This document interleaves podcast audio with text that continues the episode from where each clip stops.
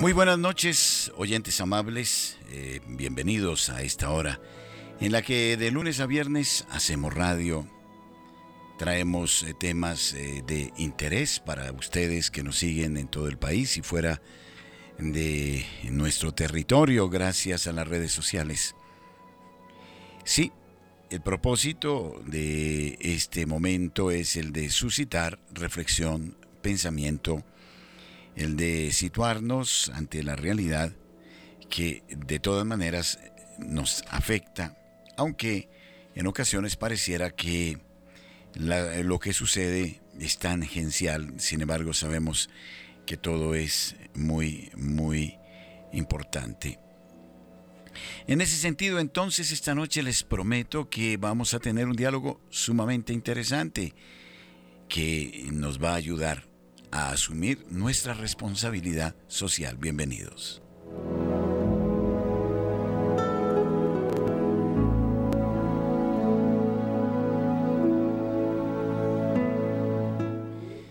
Sí, las horas son difíciles eh, en el momento mm, que vive el país y por eso en algún modo tenemos que eh, estar atentos a cuanto sucede.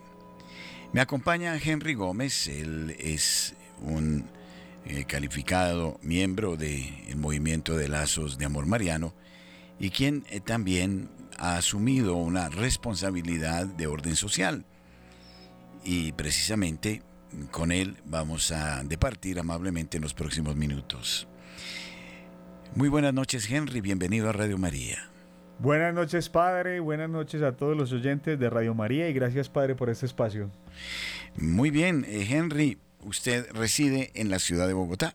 Sí, 20 años ya, Padre, viviendo aquí en Bogotá. 20 años y palpitando con la ciudad, me imagino yo. Claro que sí. Conociéndola muy de cerca. Sí, la he conocido muy de cerca, pues por el tema de, del apostolado también, de mi labor que desempeño pues en, como comerciante también y la he conocido a profundidad realmente. Llevo muchos años trabajando pues con personas en condición de vulnerabilidad, hermanitos de la calle, con hermanitos pues con, con, ancianitos también hemos trabajado, padre. Entonces, sí, la conocemos muy bien, padre, realmente.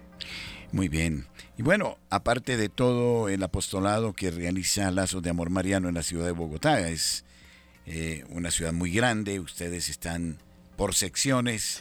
¿En qué sección particularmente trabaja Henry? Padre, pues le cuento rápidamente para todos los oyentes, Lazo lleva acá también, por gracia de Dios, 19 años en Bogotá y ya estamos en 20 local, eh, perdón, en 11 localidades, estamos acá en Bogotá.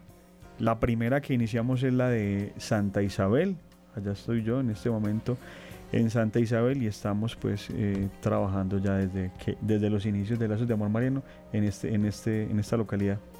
Cierto. Eh, se eh, necesita comprender, queridos oyentes, que debemos asumir un compromiso de profundización en nuestra fe, de un lado, y, de el fruto que esto comporta, que es el compromiso con las personas, como lo hace Lazos de Amor Mariano. Tengo entendido que Henry es un estudioso también de la doctrina de la Iglesia Católica y que asume una actitud eh, de apologética, ¿no? De defensa de la fe. Sí, padre, me gusta muchísimo el tema de la fe, de la defensa de la fe, de la apologética, porque justamente Lazos inició por dudas acerca de la doctrina de la Iglesia Católica, unos jóvenes que tenían dudas acerca de la Virgen María, acerca del Papa, acerca de, del catecismo. Y cuando yo inicié también eh, en el tema de, pues, de mi conversión, me, me apasioné muchísimo, Padre, por este tema. Conocer un poquito más a profundidad por qué tantas denominaciones, por qué tantas sectas y buscar realmente por qué la Iglesia Católica es la verdadera iglesia de Cristo. Entonces ahí empecé yo a formarme eh, con pasión y con mucho amor en el tema. Ciertamente, y creo que esta es una de las grandes carencias de nuestro pueblo, ¿no? El desconocimiento de la propia doctrina, por eso somos presa del engaño de tantas eh, sectas que por ahí deambulan por la ciudad, ¿no? No, es que es increíble, padre, ya son más de 34 mil denominaciones en todo el mundo, diciendo tener todas la verdad. Y, es falta de conocimiento, lo dice el profeta, el Señor a través del profeta Oseas capítulo 4, versículo 6. Mi pueblo perece por falta de conocimiento. Mucha gente cae o se va de la iglesia por falta de conocimiento, porque realmente no la conoce o porque realmente no ha vivido la fe o la doctrina como es y por eso terminan engañados y por eso terminan confundidos asistiendo a otras denominaciones, Padre, y ahí terminan tristemente perdiendo la fe. Pero también debemos admitir tristemente que dentro del seno de nuestra misma Iglesia Católica existen ideas confusas en torno, en torno a la doctrina de la, de la Iglesia Católica, en torno a Jesucristo, en torno a, a muchos temas eh, de orden teológico. Sí, padre, sí, o sea, tenemos muchas confusiones, falta de conocimiento y también falta de formación, es verdad, padre, porque pues pululan muchas ideologías, pululan muchos muchas doctrinas, padre, y pululan pues muchas corrientes, tristemente, dentro de la misma iglesia. Entonces, la gente ya no vive la fe por consistencia, sino por efervescencia, simplemente por el sentimiento. Y no va un poquito más allá. Como decía Santa Teresita del Niño Jesús, buscamos muchas veces los consuelos de Dios, pero no al Dios de los consuelos, donde realmente debemos ir, buscar a Dios realmente en su esencia, conocer, por ejemplo, el camino que nos enseña también San Juan de la Cruz, los caminos de la cruz, porque realmente nosotros debemos formarnos y conocer que tenemos que pasar por momentos de prueba, de purificación, de cruz, que eso no lo podemos apartar de nuestra vida. Entonces la gente quiere seguir a Cristo, pero sin cruz, sin sufrimiento. Claro. Henry, cuéntanos eh, algo de su vida, eh, de cómo eh, se encontró con el Señor, si fue desde la infancia o qué pasó. Este testimonio siempre es muy interesante para nuestros oyentes. Claro que sí, padre. No, pues yo católico toda la vida, bautizado Oriundo antioqueño, me imagino yo. claro, del oriente de Antioquia. Ya. y bueno, pues por tradición católico, pero pues eh, como muchos católicos, como decía el Papa Juan Pablo II, un pagano más bautizado. Entonces, eh, vivía la fe, pero de una manera light, o sea, alejado realmente de la realidad, realmente pues entregaba muchas cosas del mundo. Pensaba que hay muchos mitos en el camino espiritual y uno se come el cuento muchas veces, padre, y, uno cree que, que, el que reza y peca empata. Entonces era un católico light, pues iba a misa los domingos, algunas fechas especiales, Semana Santa, pero me pasaba lo que dice el Señor en su palabra. Su cuerpo está acá, pero su corazón muy lejos de mí. Entonces, vivía la fe de esta manera, no realmente no, no era un católico comprometido, un católico convencido, pero pues por algunas dificultades en la vida, cuando llegué aquí a Bogotá, justamente, Padre, pues sentí el vacío. Llegó a mí eh, la depresión, empecé a alimentar mal también, me enfermé padre por eso. Llegó la depresión, la angustia, la tristeza, ese vacío existencial. Y pensé en muchas cosas, padre, hasta en la muerte. Pero cierto día alguien me dijo, acuérdese que Dios existe y que Dios lo ama mucho y que Dios lo quiere mucho. Y por gracia de Dios, pues esa misma persona, viéndome en la tristeza, en la angustia, casi que en la desesperación por todo lo que me estaba pasando, me invitó a un retiro en Barranquilla justamente. Me dijo, él vivía en Barranquilla, me dijo. Acá en Barranquilla, interesante. Sí. La tierra de Javier Darío. Exactamente, allá lo conocí. Eh, y me invitó, entonces justamente era para unos carnavales, me invitó para, para el retiro y me dijo, bueno, yo dije, bueno, yo hice un plan, yo, bueno, voy para carnavales, voy estos días para el retiro y luego de que salga de retiro, pues me dedico a los carnavales. Entonces aprovecho de una vez, mato dos pájaros de un tiro. Voy a ese retiro, Padre, y ahí me encontré realmente conmigo mismo y con Dios. Nunca había tenido esa oportunidad. Ahí entendí cuando el Papa Juan Pablo II decía que todos los católicos, sin excepción, debemos tener un encuentro personal con el Señor.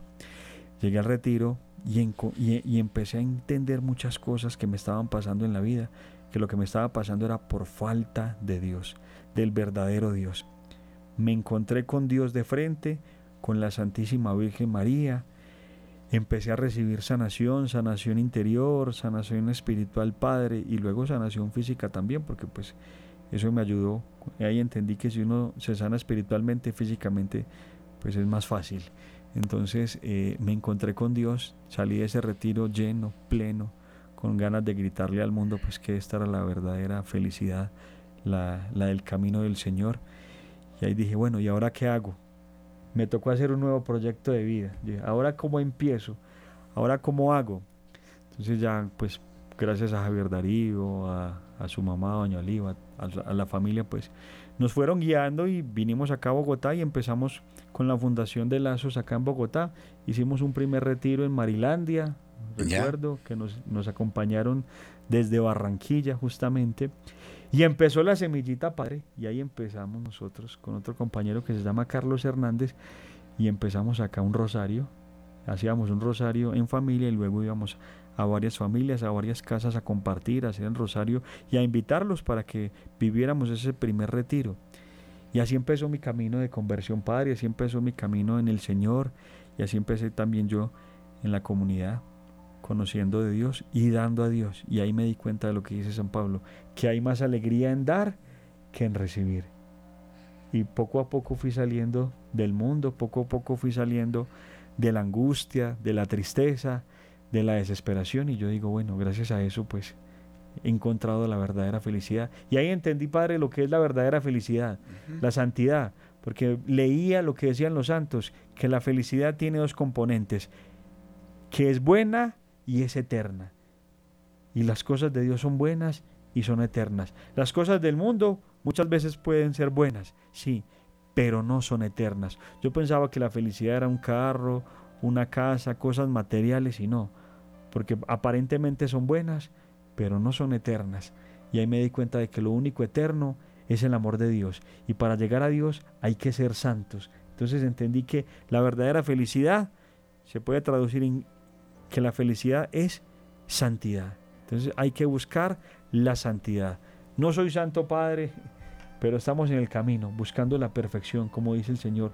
Sed perfectos, buscando la perfección para buscar realmente la felicidad. Lo dice León Bloy. La única y verdadera tristeza es la de no ser santos. Hay que ser santos, hay que buscar la santidad y eso lo encontramos simplemente en Dios, en su palabra y dándolo a Él. Y ahí entendí lo de San Pablo. Hay más alegría en dar que en recibir. Y a partir de esa semilla ha habido una explosión de muchas personas que han adherido a esta consagración a la Madre de Dios a través de lazos, ¿no? Algo sí, padre. extraordinario, verdaderamente, ¿no? Sí, padre, no, por gracia de Dios ya, no, miles de personas encontramos ahí e, ese tesoro tan grande que nos dejó San Luis María Griñón de Montfort, el tratado de la verdadera devoción, la consagración total a Jesús a través de las manos de la Santísima Virgen María. Y yo digo, Padre, es que lo decía, conocí un padre monfortiano que Chechirelli creo que se llamaba. Eh, el padre Chicharelli. Eso, Chicharelli, que desapareció. Sí, que, del que no tenemos noticias en Medjugorje, en precisamente, ¿no? Exactamente. Y él nos decía de otro monfortiano que se llamaba Lucas Irimotic, decía que la consagración es una obligación de medio yo no entendía que era una obligación de medio, cuando él justamente nos explicó la, que la obligación de medio es, por ejemplo, los sacramentos, ciertos sacramentos, como el bautismo, y que la consagración es una extensión de ese sacramento tan importante que es el bautismo, el, el sacramento de iniciación. Entonces él nos decía para llegar al cielo hay que estar consagrados a la Madre de Dios. Yo le preguntaba, Padre, entonces los que no creen en la Virgen María, él me decía, pues también tienen la oportunidad, si no logran consagrarse aquí en la tierra, pues van a tener la oportunidad ya de pronto en el purgatorio. Por eso el sábado es la, eh, el día de, de, las almas del purgatorio, donde baja la Virgen María allí a consagrarlos. Entonces ahí entendí que la consagración es muy importante para entrar en el cielo. Ahí entendí lo que dice Génesis capítulo 3, versículo 15. Estar consagrados a la Madre de Dios, estar consagrados a la Santísima Virgen María. Y desde la consagración pues entendí muchas cosas y recibí ese gran tesoro y ese tesoro también pues lo compartimos nosotros en la comunidad, la consagración total a Jesús por María y son muchas almas las que se consagran porque ahí es donde realmente hay consistencia en la conversión. Si uno se convierte pero no se consagra Padre, es muy difícil perseverar en el camino. Claro, claro.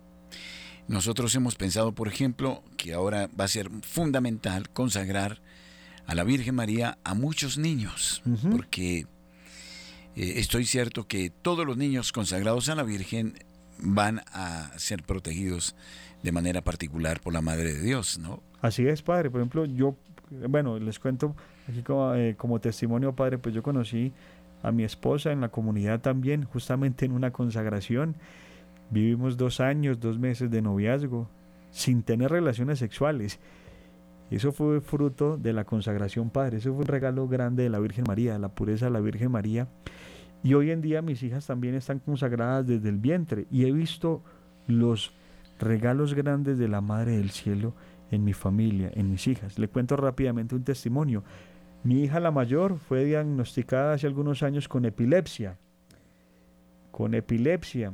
Y pues averiguamos si es una enfermedad que no tiene cura, simplemente tiene tratamiento en, la condición que ella lo tenía.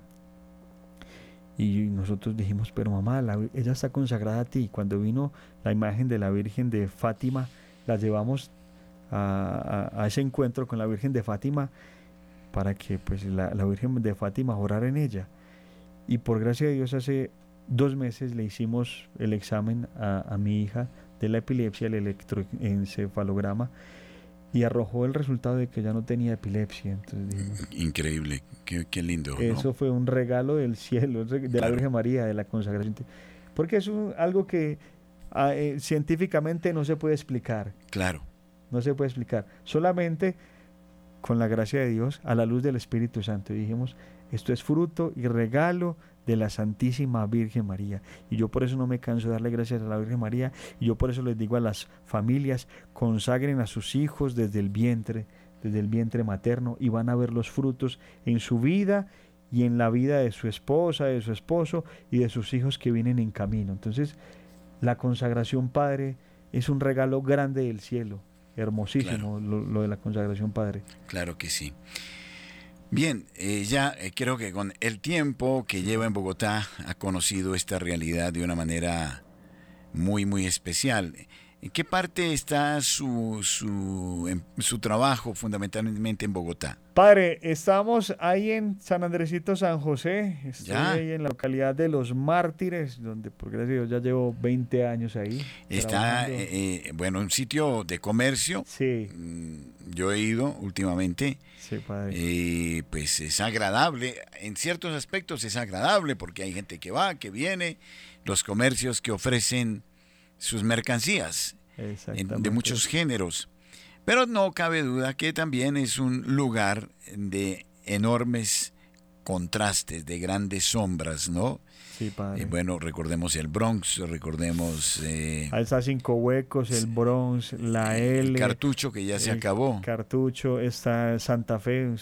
la L, sí, es terrible, sí.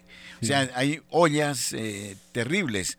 Eh, no sé si Henry ha vivido particulares experiencias en estos puntos, es decir, de, conocer realidades que lo, hayan conmovido. Sí, padre. De hecho, nosotros tenemos eh, una misión que se llama Misión Buen Samaritano, donde eh, la comunidad pues realiza un apostolado con los hermanitos de la calle.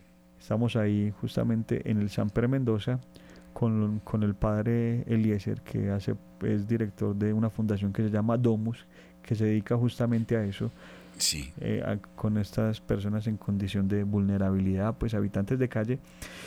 Y hacemos esta obra con ellos y uno escucha la realidad, pues uno escucha las historias de, de, estos hermanitos de la calle completamente terrible, muy difícil, padre, todo eso, como pues eh, totalmente esclavos de la droga, como les toca hasta, pues ellos mismos cuentan, roban y todo para poder mantener el vicio. Mantener el vicio, sí. caen en la prostitución, cantidad de cosas. ¿no? Sí, y me dio tristeza de uno que me contaba que hay una parte también donde hasta, bueno, no sé, pero eso, las autoridades tomarán cartas en el asunto, pero donde muchas madres de estas alquilan a sus hijos para mendicidad. Los alquilan para la mendicidad. Entonces uno dice, cosa tan fuerte. La pérdida de los valores, la ¿no? pérdida de los valores, padre, cómo se ha perdido. Pero eso es efecto de la droga, ¿no? Cuando ya las personas se hacen eh, dependientes, en algún modo buscan para el vicio y abandonan sus principios, sus valores, ¿no? Exactamente. Entonces, y como también hasta los mismos niños los prestan para la prostitución, padre. Yo viendo la película de eh, los sonidos, de, sonidos de libertad, digo, eso lo estamos viviendo hace muchos años y no podemos ser indiferentes a esta realidad y no podemos pecar de omisión, lo que hablábamos con el Padre Pecamos muchas veces de omisión. Vemos esta realidad nosotros al frente y no hacemos nada. Hay que trabajar por ellos. Por eso dice el Señor en Mateo 25, venid benditos de mi Padre, porque tuve hambre, me diste de comer, estuve desnudo, me diste de beber, porque estuve en una condición difícil y me ayudaste. Por eso ven aquí al redil, ven aquí eh, junto a mí. Entonces es cuando nosotros hacemos esta obra, ahí entendemos que es el principal requisito para entrar al cielo. En estos días precisamente eh, entrevisté a una señora que conocí hace 20 años, es una historia que está ligada a Radio María.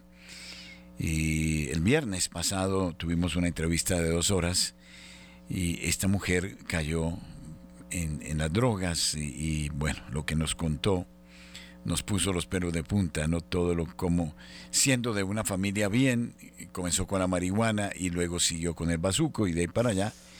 Y bueno, Dios la rescató, gracias a Dios, después de veintipico de años. En fin, unas, unos dramas, cada historia hay dramas donde eh, no solo son culpables ellos, sino la sociedad misma, ¿verdad? Que, claro. que en muchos aspectos eh, induce a estas personas a este tipo de conductas, ¿no? Sí, padre, porque pues el vacío también de esas personas, una falta de, amor, de, educación también.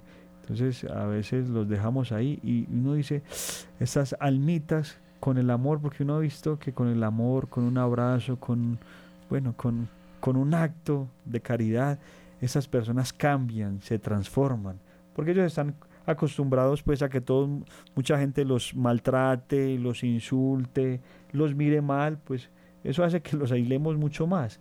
Pero cuando reciben de alguien caridad, amor, que les da un alimento, que les da algo de vestir, ellos pues dicen, uy, eso nunca lo habíamos visto, nunca nos habían dado ese amor de esa forma tan desinteresada.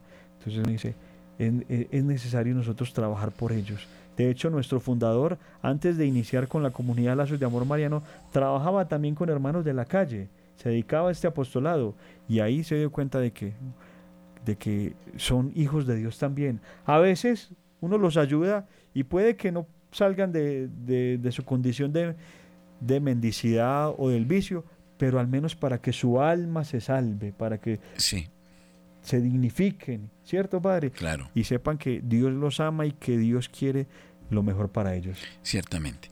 En ese orden de cosas, entonces, eh, creo, Henry, eh, usted quiere asumir un compromiso mucho más concreto. ¿Cómo es la cosa? ¿Cuál es la propuesta? bueno, padre, le cuento rápidamente.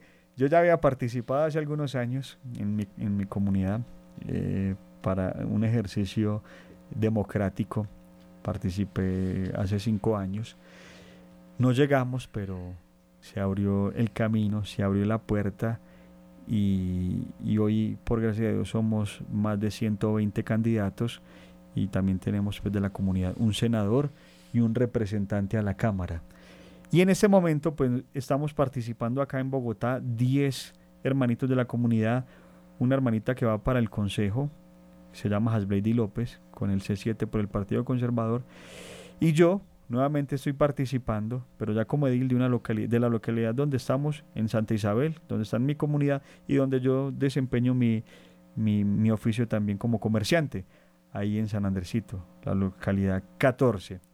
No quería participar, padre, me invitaron nuevamente, no hágale, participe, pues usted ya lo ha hecho, no, no se desligue totalmente del tema porque es necesario que lo hagamos. Asúmalo como un apostolado, como una misión. Listo, entonces me dijeron, hágalo, hágalo, hágalo en nombre de Dios. Yo dije, bueno, voy a pedirle a Dios luz. Entonces una vez le compartí un compañero que se llama Edwin Gómez y le dije, Edwin, me están haciendo esta invitación. Y me dijo, eh, vaya y hable con el Padre que está allá en la capilla. Y lo que le diga el Padre a través de él, pues ahí usted tomará la decisión.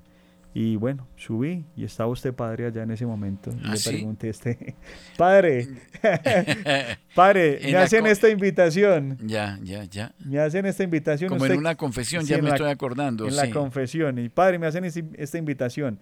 Yo decía, si me dice el padre que sí, lo asumo. Si me dice el padre que no, listo, no lo hago. Pero entonces le pregunté a este padre y usted me dijo, no, hágale. Hágale. Ya, entonces le entonces soy responsable de esta. Sí, padre. Responsable Bueno. de esta misión, de este apostolado. Ya, aquí, por eso ya, la ya estoy haciendo eh, memoria, ¿no? Y sí, en algún momento que estuvimos allá, ¿no? Con, en- con Edwin en la capilla. Exactamente, en Sí, la capilla de Santa sí. Ana. Sí. Y entonces eh, se postula para ser edil, me parece, ¿no? Edil, sí, padre. ¿Cuál es? Edil de los contémosle a la gente porque creo que nos falta mucha educación política. Sí. ¿Qué, ¿Quién es un edil? ¿Qué- ¿Cuál es su, eh, su labor específica? ¿Cómo la contempla la legislación colombiana? Eh, contémosle eso a los oyentes. Pues las juntas de administraciones locales, eh, edil es como un consejo, como un concejal de la localidad. Bogotá, como es una ciudad tan grande, tiene 20 localidades. Hay localidades Sí. que tienen casi más de un millón de habitantes, como es el caso de Suba, Kennedy, y muchas localidades pasan del millón. Entonces, está la alcaldía mayor y también pues cada localidad tiene su alcalde menor. Entonces, es como el consejo de ese alcalde menor. Es el que le hace control político al alcalde de la localidad. Y también pues propone y, y hace gestión para la comunidad, para el barrio, Sería para casi la como localidad. un consejo municipal al Más, estilo, pero sí. en la ciudad. Exactamente, padre, sí, en la ciudad. Entonces hace control político, también gestiona recursos o trabaja para que hayan recursos para la localidad en tema de seguridad, en tema de salud, en tema de educación, en tema de vías, de alumbrado público, de basura, etcétera. Entonces también lo hace un edil padre. Entonces se trabaja en ese tema y obviamente pues también le hace control político al alcalde de turno. Entonces, si está haciendo Para las que se mal- ejecuten los presupuestos, todo eso, ¿no? Para que se ejecuten bien los presupuestos, exactamente, padre. Pues obviamente para que no haya corrupción. Mm, Claro, claro. Bueno, desde esa perspectiva, entonces, el edil eh, está al servicio de la comunidad, Claro. completamente al servicio de la comunidad. Sí, está ca- casi que es el último eslabón del servicio público porque está directamente con la comunidad, conoce realmente las necesidades de la comunidad y está en contacto directo con cada barrio, con cada junta de acción comunal, con cada líder comunal del barrio y de la localidad. Entonces, un edil pues está eh, siempre pendiente y siempre va a estar pues eh, eh, va, va a estar en contacto directo con toda la comunidad. Y, por ejemplo, una localidad, ¿cuántos ediles puede tener o cómo, cómo se establece el número? Depende de la cantidad de habitantes que tenga la localidad. Hay localidades que tienen máximo 11 ediles, otros tienen 9 ediles y las más pequeñas, como el caso donde estoy yo, 7 ediles. Yo estoy en la localidad de Mártires que votan alrededor, bueno, el censo electoral es de 100 mil personas, pero normalmente votan la mitad, 50 mil o menos de la mitad, y son 7 ediles por localidad. Siempre va a ser número impar, padre.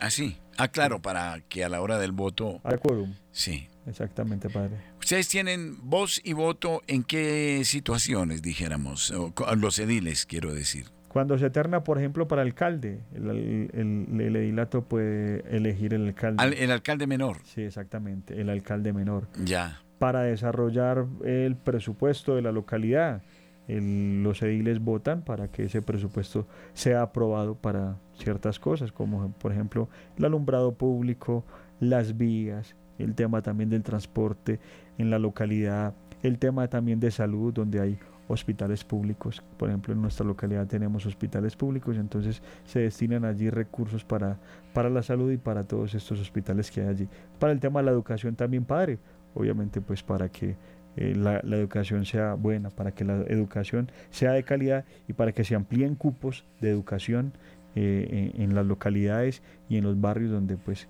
eh, trabaja Edil. Interesante, ¿no? La, vocación del Edil es capilar, como meterse en el ambiente y servir a la comunidad.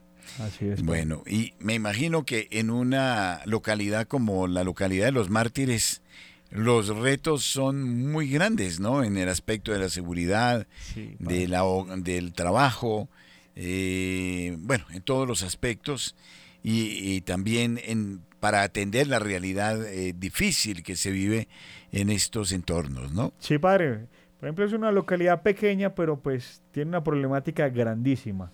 Son las localidades donde más violencia se ve, donde más microtráfico, prostitución, padre, hermanitos en estado de indigencia, muchísimo, Padre, eh, inseguridad, mucha también, Padre, y pues, pero también tenemos cosas muy buenas, eh, ahí está el comercio, ahí está el voto nacional, donde se consagró Colombia al corazón de Jesús, cuando fue la guerra de los mil días, ahí tenemos esa, e, ese santuario tan hermoso, símbolo de toda Colombia, que mucha gente lo desconoce, están en los cementerios más antiguos también, el cementerio central. Central, sí, Está el, Hospital San José, un hospital muy bueno, uno de los más antiguos, tiene más de 100 años.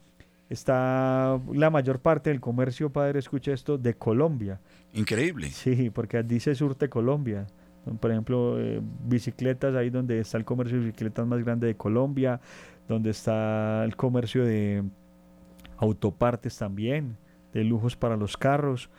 Está el segundo centro de abastos más grande que es Palo Quemado también que está en ese sector. Claro.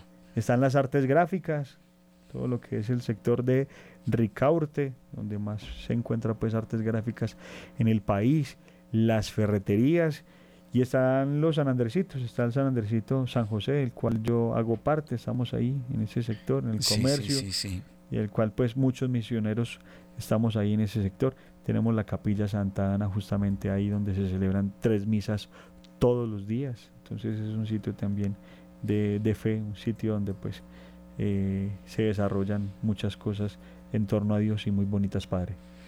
Bueno, y ya anteriormente había intentado ser edil, ¿Cómo, fue la cosa?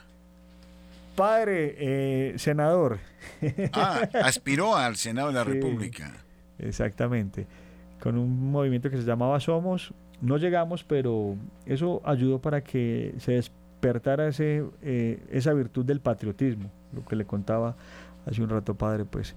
Después de eso empezamos con un movimiento que se llama Con Ciudadanos, luego Unión Familia, del cual sale el senador que está en este momento, que se llama Mauricio Giraldo, y el representante a la Cámara, que se llama Luis Miguel López, salen de ese primer ejercicio que hicimos hace cinco años ya padre, y ahora por gracia de Dios en todo el territorio nacional somos 120, son, sí, 120 candidatos, que somos candidatos a alcaldía, candidatos a diputados, candidatos a consejo, candidatos a DIL. Entonces, yo participé en esos comicios hace cinco años y hoy nuevamente participo, pero ya lo quiero hacer desde abajo.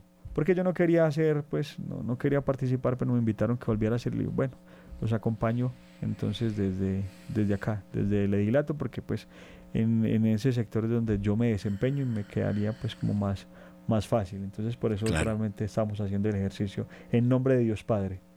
Ya. Un católico, ¿cómo puede ser buen político? Claro, Padre.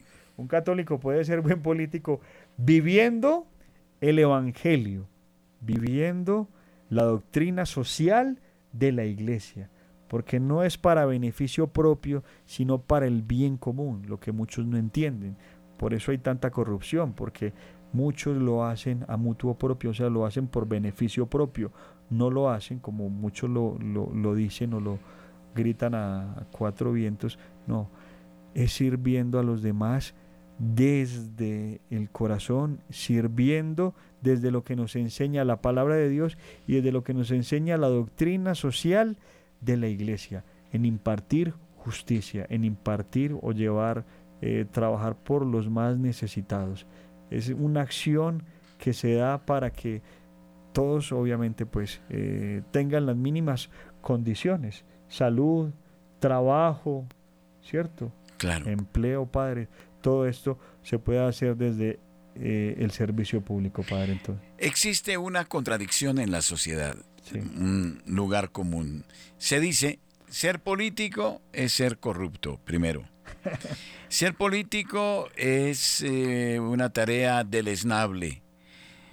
Pero yo que profiero esa crítica, tengo que pagar servicios de agua, luz, teléfono, tengo que pagar los impuestos, tengo que pagar el rodamiento de un automóvil, la semaforización, tengo que pagar la salud.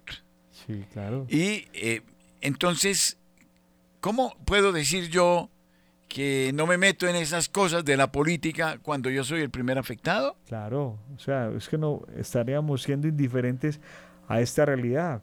Somos, como usted lo dice, padre, somos afectados directamente todos nosotros los ciudadanos y nosotros no podemos desligarnos de esa realidad. Por eso tenemos que ejercer nuestro derecho al voto, participando activamente, porque si no, van a legislar en contra de nosotros, en contra de nuestros principios, en contra de nuestra familia. Por ejemplo, le pongo un ejemplo rápidamente, padre. Muchos dirán, pero es que eso a mí no me compete. O muchos dicen, la religión y la política no pueden ir juntas, no se pueden mezclar. No, todo lo contrario. Hay que juntarlas. Una vez, un pap, no recuerdo el Papa que lo decía, creo que el Papa León XIII decía que es cuerpo y alma. Religión y política son cuerpo y alma. Entonces, van a legislar en contra o a favor de nosotros. Por ejemplo, el tema del aborto, se los pongo así claro sobre la mesa. El aborto es una política del Estado que el Estado se lo ha indilgado, el Estado mismo se ha apropiado de ese tema. Entonces el aborto para el Estado hace algunos años era un delito. Ahora lo tienen como un derecho y lo están promoviendo para que sea obligatorio. O sea, usted puede, su pareja, usted como esposo o su esposa puede quedar en embarazo. Pero si el Estado decide y le va a decir, usted no puede tener hijo, tiene que abortarlo, como pasa por ejemplo en China o en muchos otros países, y lo obligan a abortar. O lo mismo con el tema de la eutanasia. En la eutanasia, ya en algunos años le van a decir a usted, usted ya no es, eh, no es viable, ya usted no, no, no, no sirve para este mundo y le pueden quitar la vida.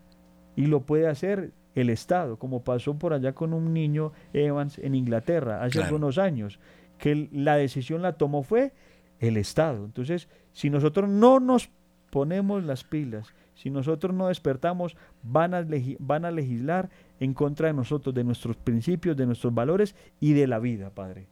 Eso, el Evangelio de hoy precisamente dice, ¿de qué sirve una, un candelero si no es para ponerlo en lo alto y no para meterlo debajo de la cama? Entonces creo que es una obligación en el fondo todos somos políticos. O buenos o malos políticos, pero todos somos políticos en cuanto que vivimos en una ciudad, en cuanto que tenemos que observar unas normas, en cuanto que concurrimos con nuestros impuestos para el bien común, para la infraestructura, en fin. De modo que esto es inexcusable. No, no, Exacto. Ahora, desde el ámbito católico eh, se podrá hacer una auténtica propuesta novedosa en, el, campo de, lo político que de repente no se haya visto como una alternativa hasta ahora. O sea, hay corrientes de pensamiento liberales eh, o conservadoras o socialistas de izquierda, socialistas de centro. Pero ¿no cree Henry que desde el Evangelio tenemos una propuesta muy original para hacer distinta de las propuestas que tradicionalmente hacen los partidos. Claro que sí, padre. Por ejemplo, nosotros la propuesta nuestra es la familia, basados en la doctrina social de la iglesia, basados en el Evangelio. ¿Por qué? Porque todo es transversal a la familia. Queremos tener buenos profesionales, primero debemos tener una buena familia. Queremos tener seguridad, primero debemos empezar por la familia. Que los hijos no caigan en la drogadicción, en el consumo de alucinógenos, de alcohol. Eso se da cuando se fortalece la familia. Entonces la propuesta nuestra es fortalecer la familia, por eso nosotros trabajamos en pro de la familia. Por ejemplo, desde los edilatos proponemos las secretarías de la familia. Existen secretarías de, de, las mascotas, de los animales, bueno, en fin, de un poco de cosas de, la, de algunas comunidades LGBTI, etcétera. Y no se propone secretarías para las familias. Queremos empezar por ahí, trabajando por la familia, basados en el Evangelio y basados en la doctrina social de la Iglesia Padre. Ciertamente.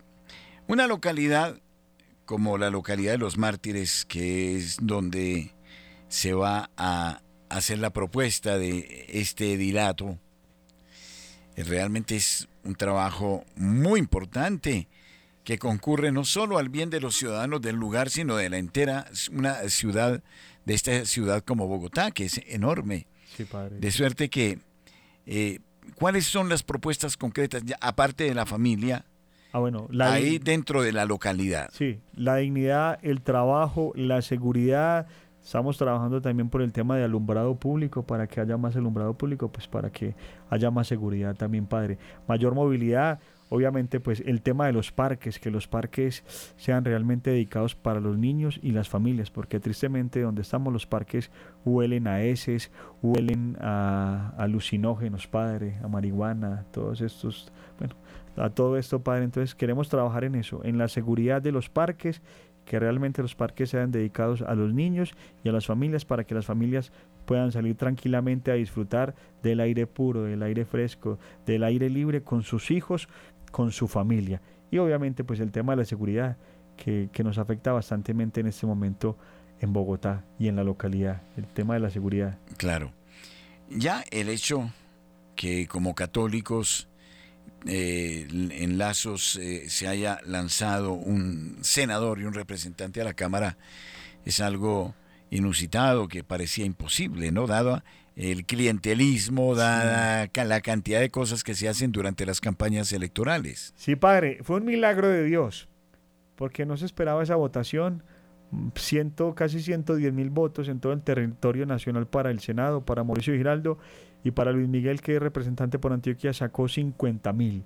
50 mil votos y era la primera vez que participaban. Nunca nos imaginamos que llegáramos a, estos niveles Nunca nos imaginamos pues estos milagros de Dios, pero ahí nos dimos cuenta de que Dios es el que se encarga. Como dice Santa Juana de Arco, la batalla es nuestra, la victoria es de Dios. Por eso nosotros no podemos ser indiferentes y por eso no nos podemos desligar de este tema, porque Dios nos quiere allí también, Padre, porque Dios quiere que nosotros vayamos y lo llevemos a Él.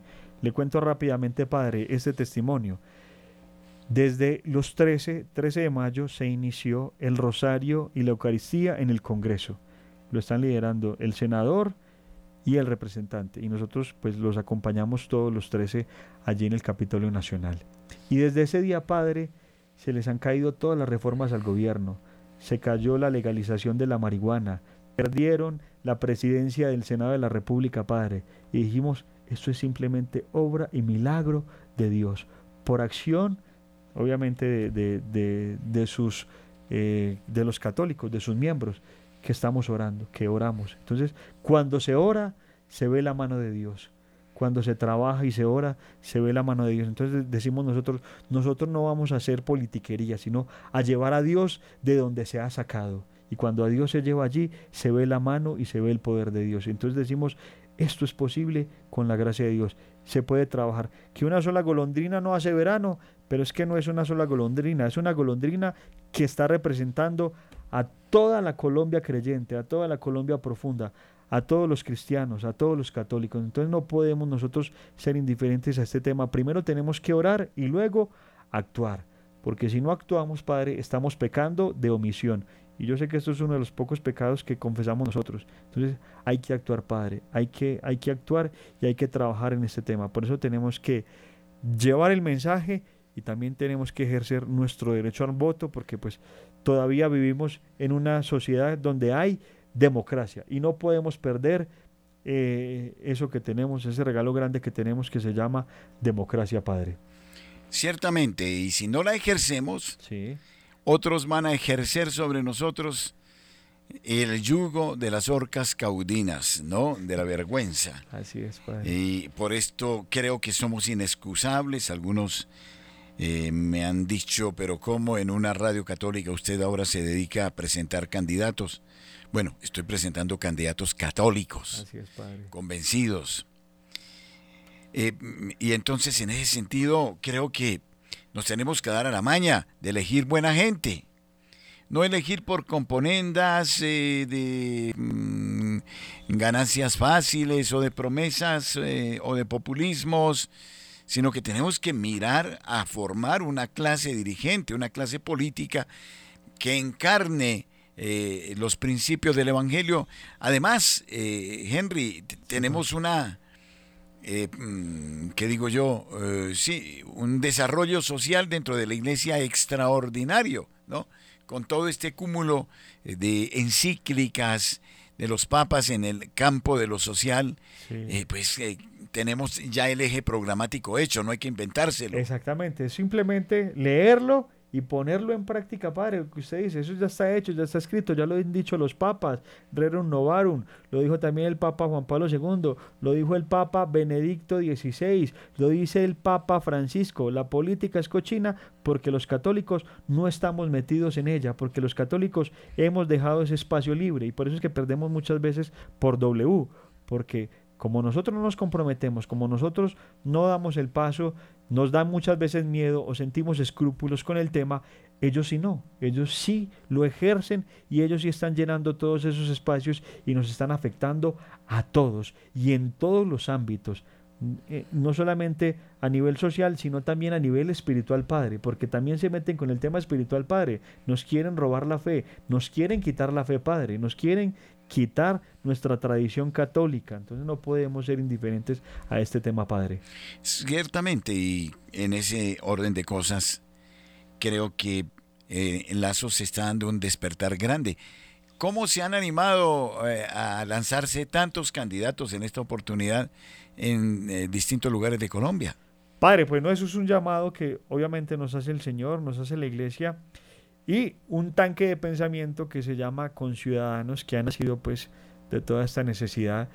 Y viendo pues la necesidad se ha convocado a muchos misioneros, misioneros que no tienen ni idea pues o que no han participado en, en el tema político, pero que tienen esa vocación al servicio, que tienen ese llamado, pues se les ha hecho la invitación y se les ha propuesto y se les ha dicho, mire, es que no es para ti, esto es para primero para Dios y para la sociedad, porque si no lo hacemos nosotros, otros lo van a hacer.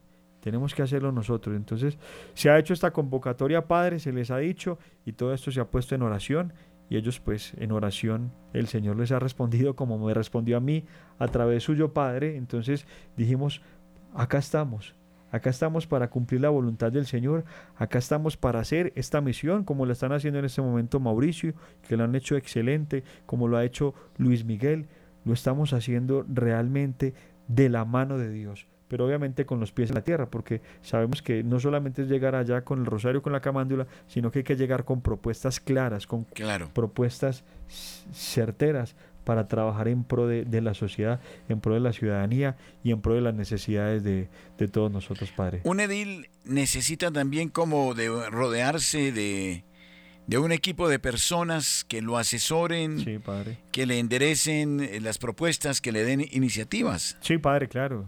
Hay un equipo, le, un equipo donde lo asesora, donde se estudia el tema, todos los temas, obviamente, pues abogados, eh, temas expertos en la materia que saben y que conocen de todo, de todo esto y que saben cómo se puede ejecutar y cómo se puede proponer, Padre, y cómo se debe votar eh, eh, en todos estos temas, Padre. Entonces, sí, claro, un, un edil también tiene sus asesores, asesores, como lo tiene un concejal, como lo tiene un representante y como lo tiene un senador. Bueno, ¿desde qué eh, ángulo se va a presentar Henry como candidato a ser edil en su alcaldía menor de Santa Isabel? Padre, eh, pues estoy ahí en la localidad 14, en Mártires. Eh, me voy a presentar como un católico, comerciante, empresario, como me voy a presentar también eh, en representación de, obviamente, de los creyentes y también de las familias, de los comerciantes, para trabajar en pro de, sí, de, de, lo bueno, para trabajar en pro de las necesidades que en este caso tiene la localidad. Trabajar realmente con convicción, trabajar con esfuerzo, con dedicación, con disciplina y con perseverancia. Ya, claro. Todas estas propuestas son fundamentales. ¿Qué número de votos se calcula para ser un edil en, los mártires? En este momento los mártires padres son más o menos alrededor de 3.000, 3.500 votos para, para lograr una curul en la localidad de los mártires. Para las otras localidades son un poquito más. Pero en este caso, pues en mi localidad eh, son 3.000, 3.500 votos que necesitamos para poder alcanzar eh, la curul. Y por eso los invitamos para que nos apoyen primero con la oración y segundo, pues los que están en la localidad, eh, estamos con el Partido Conservador y mi número es el C84, Partido Conservador C84. Ya los votantes, eh, porque aquí ignoro ciertas cosas, por ejemplo, en la localidad de los mártires, ¿pueden votar por otros ediles de otros eh, sectores o cómo es la cosa? No, padre, cada, cada, perdón, los votantes deben estar inscritos en la localidad. Entonces, en cada localidad ya deben previamente haberse inscrito en ese sector, eh, en los puntos de votación. Cada localidad tiene su registraduría, previamente se hizo una inscripción de los que viven ahí o de los que trabajan o se benefician de la localidad. Entonces, en ese momento, pues se les hizo la invitación a los que viven ahí, a los que trabajan ahí, para que inscribieran la cédula. Y posteriormente, luego de la inscripción, ahora el 29 de octubre, viene la votación. Entonces, solamente pueden votar donde han inscrito la cédula, en la localidad donde están viviendo o donde están trabajando. Entonces, cada localidad tiene eh, sus ediles y cada localidad, pues, previamente debió haber hecho su inscripción de cédula para poder participar. Pero para, para consejos sí se puede votar desde cualquier otra localidad. Ah, ya. Pero en ese aspecto de las alcaldías menores, no. Solamente en la localidad donde haya inscrito la cédula. Sí, ciertamente. Un edil necesita dedicarse con alma, vida y corazón a este trabajo porque creo que es muy absorbente, exige estar presentes todos los días mirando a la realidad de sus localidades. Sí, claro, padre. Todos los días se dedica obviamente al trabajo social, se dedica todos los días a, visitar las juntas de acción comunal, a visitar los barrios, a visitar los sectores. Por ejemplo, en el barrio donde yo estoy, en la localidad donde yo estoy, están los sectores de eh, autopartes, están los sectores de eh, artes gráficas, los de las bicicletas, los de, bueno, eh, los sectores de los celulares. Varios sectores están aquí en la localidad, padre, los de Palo Quemado. Y también trabajamos, padre, para eh, las parroquias. También se trabaja para ¿Ah, las parroquias, claro que sí. También se trabaja para los Y se les ayuda también, padre. Se les ayuda a los párrocos de, de las localidades, padre. ¿Ustedes pueden lograr eh, que se asignen presupuestos dentro de estas alcaldías menores en beneficio de determinados núcleos poblacionales? Sí, claro, padre, que se trabaje en pro de la comunidad vulnerable. Entonces, los párrocos se, hacen ese trabajo y un edil o un alcalde local, pues, eh, puede, puede ayudarle y se puede gestionar eh, presupuesto para ese trabajo que están haciendo. Por ejemplo, en la localidad se trabaja con los ancianitos, se trabaja con los, los hermanitos en condición de indigencia, habitantes de calle, también para las mujeres que trabajan en la prostitución, un padre o el párroco que, generalmente lo hace, pues trabaja con todas estas personas, ayudándoles en emprendimientos, ayudándoles en, sí, en, en todos esos trabajos diferentes que ellos pueden realizar para su sustento. ¿Ustedes dónde se reúnen normalmente? ¿Tienen una sede de reunión? ¿Tienen eh, una oficina dentro de la localidad? ¿Cómo, hacen? Padre, en este momento pues yo me reúno como, como laico, como miembro de mi comunidad, nos reunimos en la parroquia Las Lajas. Eh, eso es 27 con primera F. Todos los viernes a las 7 y 30 de la noche nos reunimos allí. Obviamente primero al rezar el Santo Rosario y luego a una elección divina. Y nosotros en el equipo, en la campaña, pues ahí ejercemos nuestra, nuestras reuniones también, luego del grupo oración, y ahí hacemos nuestros planes, nuestros planes de trabajo para trabajar eh, durante la semana en, el tema de este apostolado que es eh, el volanteo y, el comunicar las propuestas que estamos llevando a cabo eh, en la localidad. Creo que tengo oyente. Buenas noches. Bueno, lo tenía. ¿Y Henry cómo se ha dado a conocer como para que la opinión pública diga, aquí está Henry Gómez que quiere eh, comprometerse con su comunidad. Pero tengo oyente, eh, vamos a ver. No, se va la llamada, lamentablemente. Sí, bueno, entonces, eh, sí, porque creo que aquí también hay que contar con una cierta publicidad, ¿no? Sí, padre, claro que sí. Nosotros nos movemos mucho a través de las redes sociales, padre. Tenemos las redes sociales. Mm, yo tengo el Instagram henrygomez.bogotá. Ahí en Instagram nos pueden encontrar. Ahí van a ver el trabajo que estamos haciendo en la localidad. También en Twitter nos pueden encontrar como Henry8160.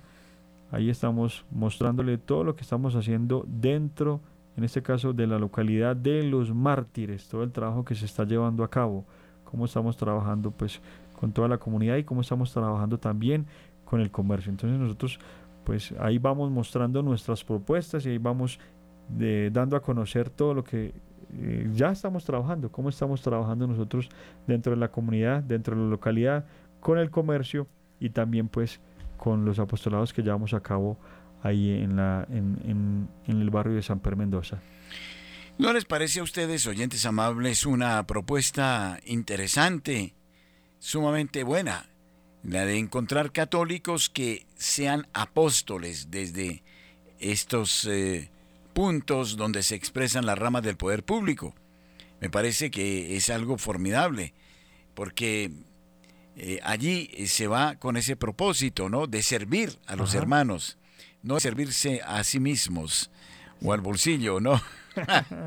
porque creo que ese es el otro problema, porque estamos tan mal, porque eh, quienes debían gobernar bien han perdido su cuarto de hora y entonces se generan cantidad de situaciones extremas que son muy tristes, muy lamentables. Henry, volvamos a decir, para que ojalá en su localidad, que a esta hora seguramente lo sigue, lo apoya, ¿cuál es su número y cómo se debe votar en el tarjetón? Claro que sí, padre. Mi, mi nombre es Henry Gómez Candidato a edil, localidad de los mártires, localidad 14, Partido Conservador Colombiano. El número del tarjetón es el C84. C84. Alguna salvedad, padre, porque muchos nos dicen, ¿y por qué con un partido corrupto? Eh, no, el partido no es corrupto. De pronto algunos de sus miembros no han dado testimonio o realmente pues, han caído en corrupción y se han visto muchos escándalos pero es el único partido que nació con la doctrina social de la Iglesia hace 175 años y que en sus estatutos se promueve la defensa de la familia, de los valores y los principios cristianos. Es el primer partido político católico, que en sus bases, que en sus estatutos está consignado eh, que es católico y que trabaja en pro de la defensa de la vida y de la familia. Henry, muchísimas gracias, muy amable, el tiempo ha volado. Eh, podríamos tratar muchos otros temas. Apoyemos a Henry Gómez en la localidad de los mártires. Necesitamos muchos, muchos católicos que entren en estos cuadros directivos y que den testimonio de su fe en aras de sus hermanos de la manera más transparente. Un abrazo, Henry. Será hasta otro momento. Claro que sí, padre. Gracias a usted y a todos los oyentes por regalarnos este espacio y este ratico para compartir con ustedes estas propuestas. Claro que sí. Y desde luego a ustedes, queridos oyentes, bendiciones copiosas en esta noche. Muchas gracias por habernos acompañado. Ahora nos reunimos también en torno a la Madre de Dios para orar por Colombia a través de los 5 millones de rosarios que nos hemos propuesto en Radio María. Muy buenas noches. Thank you.